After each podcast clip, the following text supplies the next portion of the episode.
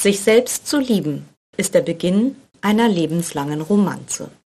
Oscar Wilde. Hallo und herzlich willkommen bei Maßgefertigt, der Lipidem-Podcast aus dem Hause der Lipoklinik Dr. Heck. Schön, dass ihr heute wieder mit dabei seid. Ich bin Dr. Yvonne Krug, Fachärztin für plastische und ästhetische Chirurgie und eure Lipidem-Chirurgin in der Lipoklinik in Mülheim an der Ruhr.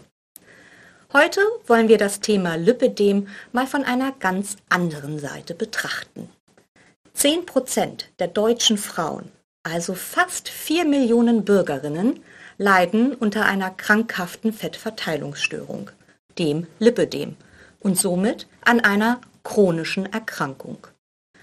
Was das für die Frauen bedeutet, was für Gefühle ausgelöst werden, wenn man zum einen das erste Mal mit dieser Diagnose konfrontiert wird aber auch, was das für das Leben der jeweiligen Patientin dann bedeutet, das wollen wir heute mit der empathischsten Ärztin Dr. Gundula Bading-Klose besprechen. Sie ist Fachärztin für Neurologie und in der Weiterbildung zur Psychiatrie und Psychotherapie und einer meiner ältesten und besten Freundinnen. Nebenberuflich hat sie sich noch als Yogalehrerin und im Bereich der Soundtherapie ausbilden lassen was sie im White Room in Köln regelmäßig anbietet, aber dazu später noch ein bisschen mehr. Jetzt ist es aber an der Zeit, dass sie sich mal kurz selber vorstellt. Ja, hallo, ich bin für dich und für viele andere Menschen in meinem Leben Gundi und in anderen Bereichen meines Lebens bin ich äh, Dr. Gunula Bading-Klose, Fachärztin für Neurologie und in der Weiterbildung für Psychiatrie und Psychotherapie. Außerdem mache ich derzeit noch eine Weiterbildung in einem psychotherapeutischen Verfahren mit körperorientiertem Schwerpunkt, die Pessotherapie. Ich bin eine Frau, bin verheiratet und habe zwei kleine Kinder. Außerdem bin ich Yogalehrerin und gebe auch Klangbäder und bin Sängerin in meiner Freizeit. Wer hätte das vor 20 Jahren gedacht, als wir beide uns im Studium kennengelernt haben, dass wir zum einen einmal Freundinnen fürs Leben werden, aber auch, dass wir hier sitzen und eine Podcast-Folge zusammen aufnehmen. Also ich bin mehr als happy, dass ich dich hier heute als meinen Gast begrüßen darf. Ja, vielen Dank, dass ich hier sein darf. Äh, nee, das hatten wir damals echt nicht gedacht. Ich finde super. genau. Okay, jetzt aber mal zum heutigen Thema. Wir fangen einfach mal wirklich am Anfang an. Eine Frau sitzt beim Arzt und erhält binnen des doch meist kurzen Konsultationsgespräches erstmalig die Diagnose. Sie haben ein Lipidem. Und so wie meine Patienten es meistens dann schildern, kommt es leider immer noch zu oft, anstatt einer anschließenden Aufklärung und Hilfestellung, zu einer verschlossenen Tür. Und die Patientin ist auf sich alleine gestellt.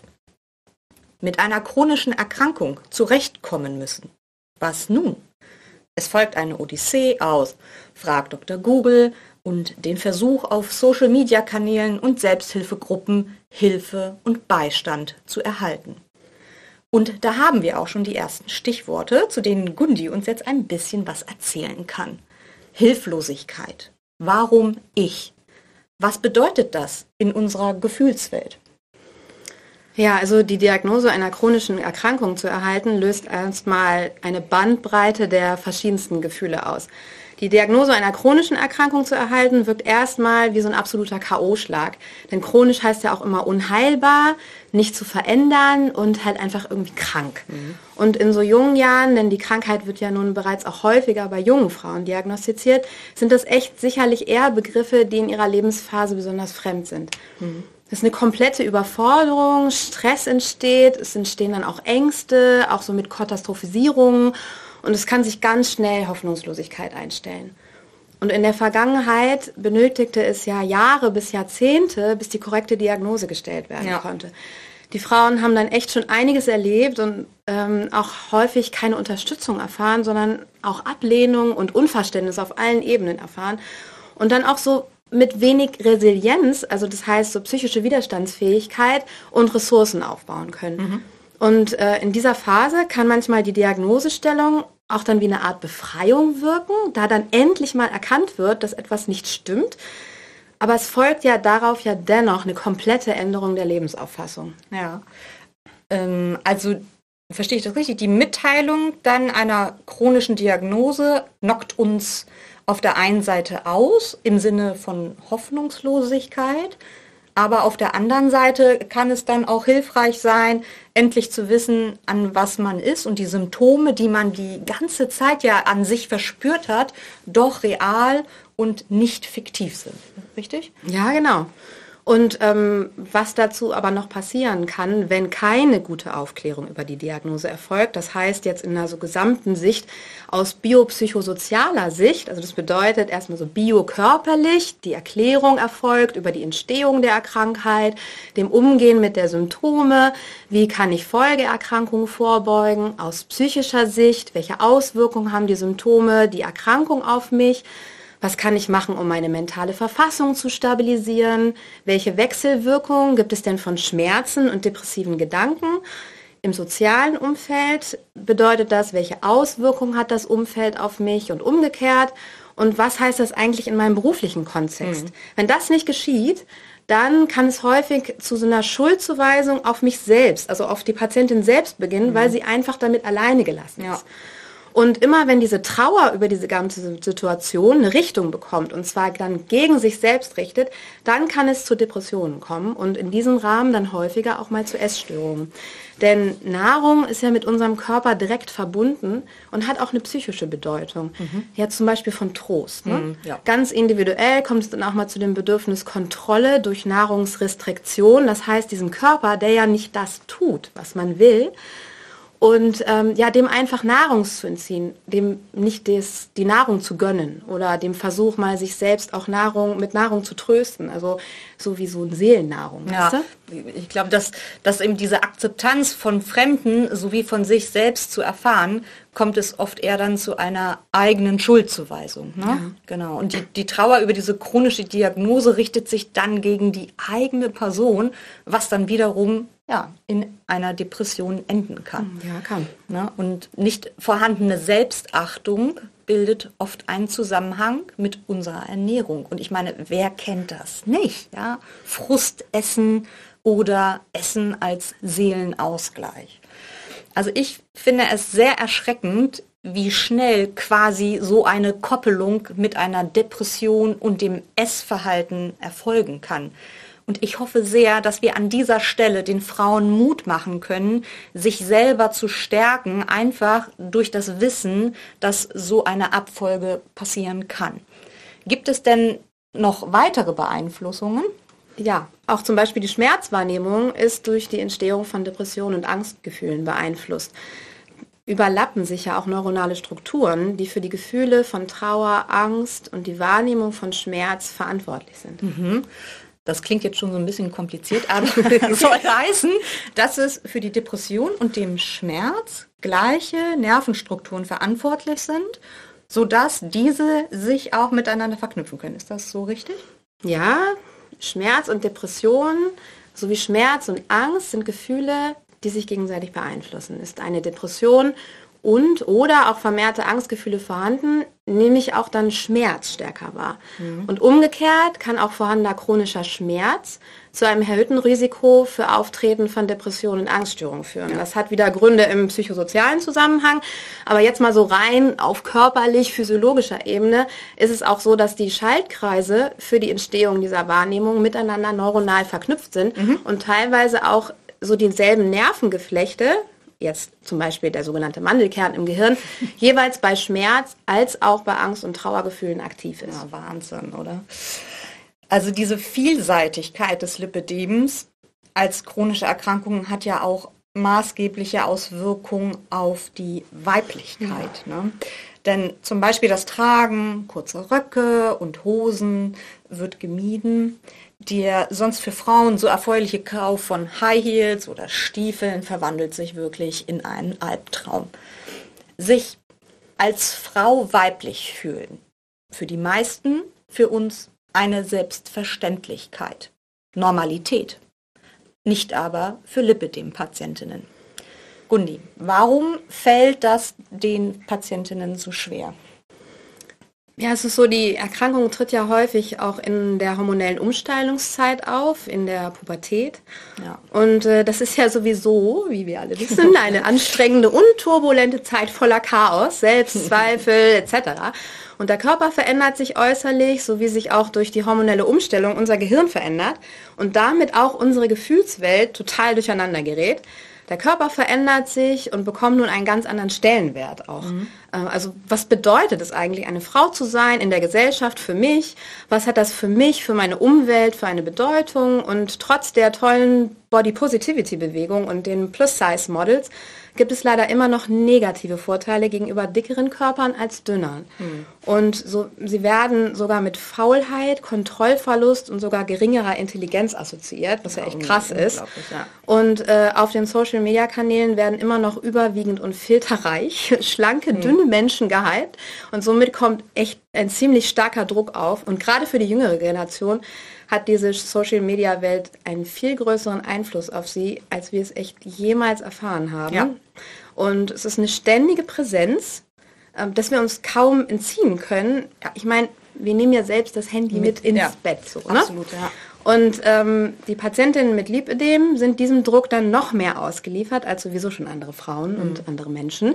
Denn äh, sie bemerken ja, dass Maßnahmen wie Sport und Diäten nicht den Erfolg haben, wie erhofft und wie es dann auch allgemein propagiert wird. Ne? Und ähm, das ist halt gerade ein Thema, das besonders junge Patientinnen dann auch für die wichtig ist und eine Rolle spielt. Ja, verstehe ich. Und ein ganz, ganz wichtiger Aspekt, den du da ansprichst, ähm, die Darstellung und Kontrolle des Ichs durch Social-Media-Welt. Ich bemerke das leider auch immer wieder in der Beratung oder auch postoperativ. An dieser Stelle möchte ich an alle Lipidem-Patientinnen appellieren. Wirklich. Jede von euch ist ein Individuum. Lasst euch nicht durch Social Media stressen. Keine Vergleiche vornehmen, wie, ja, sie kann aber noch äh, xx Tage nach einer Operation schon das oder sie, die andere kann den und den Sport machen, ich nicht oder bei ihr sieht das so aus und bei mir so etc. pp. Also ganz wichtig, das Lipidem ist kein Wettbewerb. Ja, das ist mir nochmal ganz wichtig. Ich möchte nochmal ganz kurz zurück zur Weiblichkeit. Der bewusste Verlust der Weiblichkeit, und das fällt mir eben auch in meinen Beratungsgesprächen deutlich auf, also das quasi zusehen müssen, wie die Weiblichkeit und somit auch ein Teil des eigenen Ichs verschwindet, ist eine massive emotionale Belastung und endet leider oft meist in Selbstzweifel, innerer Leere und in der weiteren Manifestation dann schlussendlich in der Depression. Ja, ja, das ist echt gut vorstellbar, denn die Frauen, wie geht's denen? Also die fühlen sich traurig, die haben den Bezug zu ihrem eigenen Körper auch verloren häufig, weil da er für sie einfach nicht mehr beherrschbar wirkt und er sich ja auch in seiner Form so unkontrolliert verändert und somit auch mal fremd wirken kann. Mhm. Und sie mögen sich dadurch selbst nicht und haben zusätzlich auch noch ständig Schmerzen sich dann in den Bereichen der Mode und auch mit den verschiedenen Trends mal so auszuprobieren und vielleicht auch mal mit weiblichen Reizen spielen zu wollen mhm, oh ja. und sich einfach frei mal ausprobieren zu können, das ist dann auch echt massiv erschwert. Mhm. Und dann auch in partnerschaftlichen Beziehungen zum Wichtig, Beispiel ja. kommt es dann auch zu Schwierigkeiten, da auch so Berührungen häufig auch mal als schmerzhaft empfunden werden ja. und alles dann einfach auch nicht mehr ganz so sexy ist. Mhm. Und damit meine ich jetzt einfach, dass die Frauen sich einfach nicht mal so lustvoll und frei fühlen können. Und dann ist ja auch noch so, dass in Zeiten der Hormonumstellung, jetzt Pubertät, Schwangerschaft, Stillzeit, Wechseljahren, das ist für alle Frauen herausfordernd. Ne? Da verändert sich unser Körper in diesen Zeiten und auch die Identität als Frau für uns selbst und in der Gesellschaft, das bewerten wir nochmal neu und lernen mhm. uns da auch nochmal mhm. ganz neu kennen. Mhm. Und für Frauen mit Lipidem bedeuten diese Zeiten dann zusätzlich auch noch, dass die Symptome des Lipidems durch die Hormonumstellung zunehmen können. Ja, und dann eben auch noch ständige Angst, dass es eben sich noch verändern kann. Genau. Ja. Und was man echt nicht vergessen darf, ist auch, dass im Rahmen des Lipidems nochmal auch zu einem hormonellen Ungleichgewicht kommt, dass häufig das Östrogen im Gegensatz zum Progesteron überwiegt und daher dann auch mal so Symptome von Gereiztheit, Depressivität dann auch mal verstärkt werden. Naja, und alle Frauen kennen ja mal die Herausforderungen, zum Beispiel jetzt auch der verschiedenen Phasen unseres Zyklus. Zum ja. Beispiel, ne? Kennen wir genau, ja. ja. Und ähm, wir hatten es ja vorhin auch schon auch mal angeschnitten, ähm, all die bis jetzt genannten Faktoren führen ja leider nicht selten dazu, dass es auch noch zu einer Veränderung des Essverhaltens bei den mhm. Patientinnen kommen kann, bis hin sogar zu einer pathologischen Essstörung. Gundi, wie geht man denn mit so etwas um, wenn es vor allem einen selber bewusst ist? Ja, also ich finde immer, das Wichtigste ist einfach mit Offenheit damit umzugehen. Das heißt, mit offenen Karten zu spielen. So sich selbst gegenüber und anderen gegenüber auch. Also das ist total schwer, aber es nimmt insgesamt den Druck raus und das bedeutet einfach mal sich ehrlich zu gestehen, okay, da könnte es jetzt echt mal ein Problem geben. Und es handelt sich ja auch um eine sehr schambesetzte Angelegenheit mhm. und es ist da auch um, einfach zuzugeben, dass es da überhaupt ein Problem gibt, das wird echt gerne mal abgewehrt. Und ähm, dann aber die Sache selbst in die Hand zu nehmen, sich Hilfe zu suchen, ist ein Zeichen von Stärke und Selbstwirksamkeit. Mhm. Du zeigst dadurch, dass du informiert bist, reflektiert und ehrlich zu dir selbst bist und für dich auch selbst sorgen kannst. Du übernimmst einfach mal Verantwortung auch für dein Leben und erhältst so dann die Kontrolle auch über dein Leben zurück. Ja. Eine psychotherapeutische Behandlung, gerade jetzt auch gerne mit körpertherapeutischen Ansatz, halte ich da echt für unerlässlich, also total wichtig mhm. in so einem ganzheitlichen Ansatz der Therapie. Denn so Glaubenssätze und Empfindungen, die spiegeln sich immer und ausnahmslos in unserem Körper wieder. Mhm.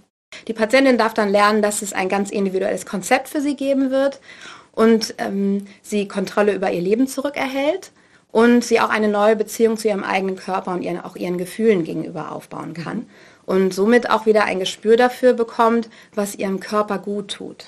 Auch ähm, ich finde Achtsamkeitstraining, Meditation und Entspannungsübungen ja. wichtig, ja. weil sie auch zur Herstellung des Gleichgewichts im Nervensystem und Hormonhaushalt wichtig sind und auch zu einem Ausgleich führen können.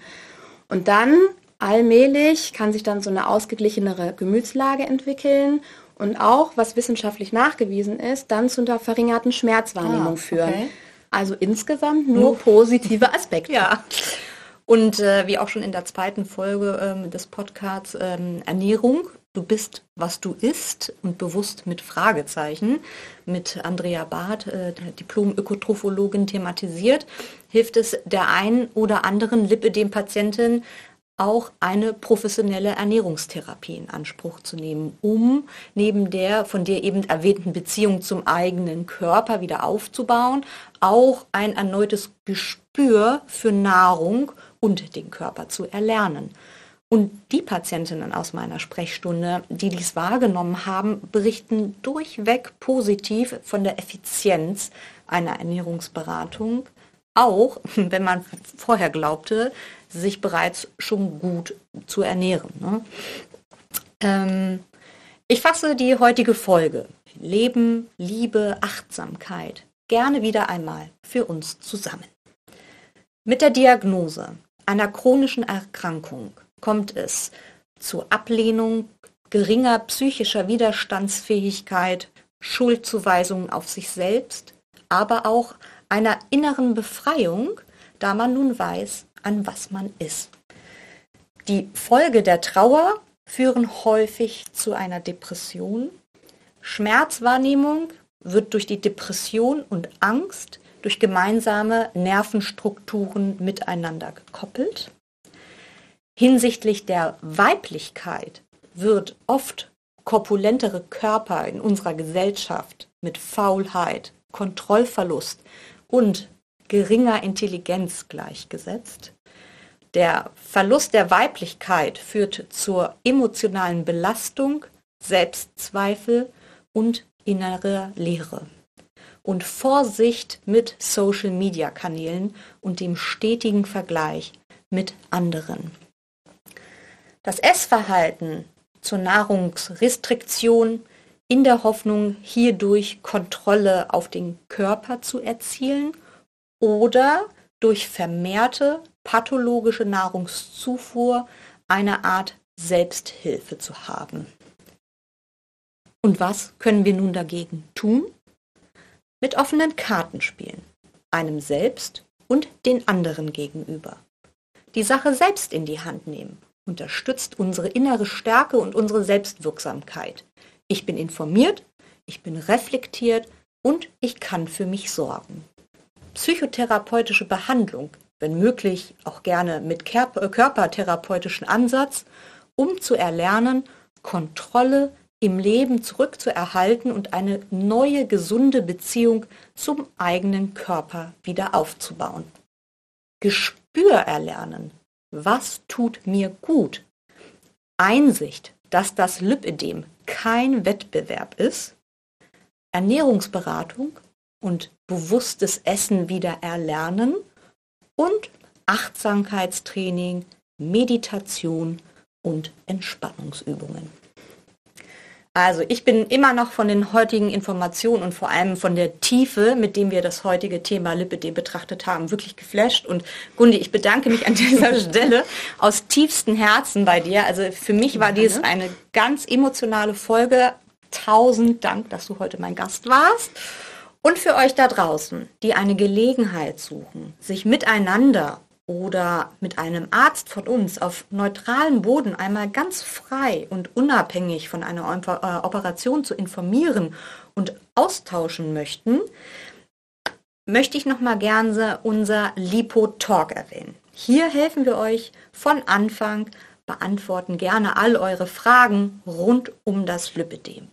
Wir posten regelmäßig auf unserer Homepage, wann und wo der nächste Lipo Talk stattfinden wird. Und keine Angst, wenn mal ein Termin verpasst wurde, wir kommen wieder und oder ihr schreibt uns, dass ihr in eurer Stadt Interesse am nächsten Lipo-Talk habt. Und das Beste, der Kaffee geht auch noch auf uns. So, und nun haben wir auch noch eine kleine Überraschung für euch. Wer von euch noch Lust und Muße hat, kann jetzt gerne eine kleine Kostprobe einer Soundbath-Meditation miterleben. Vielleicht ist das eine Möglichkeit für den Weg in eine neuere innere Gelassenheit für euch. Ich sag mal, nehmt euch ab jetzt ein paar Minuten Zeit und Ruhe und genießt. Wer mehr davon möchte, Gundi ist im White Room in Köln regelmäßig montags. Also, enjoy it und ich gebe leise ab und verabschiede mich bis zum nächsten Mal wieder bei Maßgefertigt, der Lipidem Podcast aus dem Hause der Lipoklinik Dr. Heck.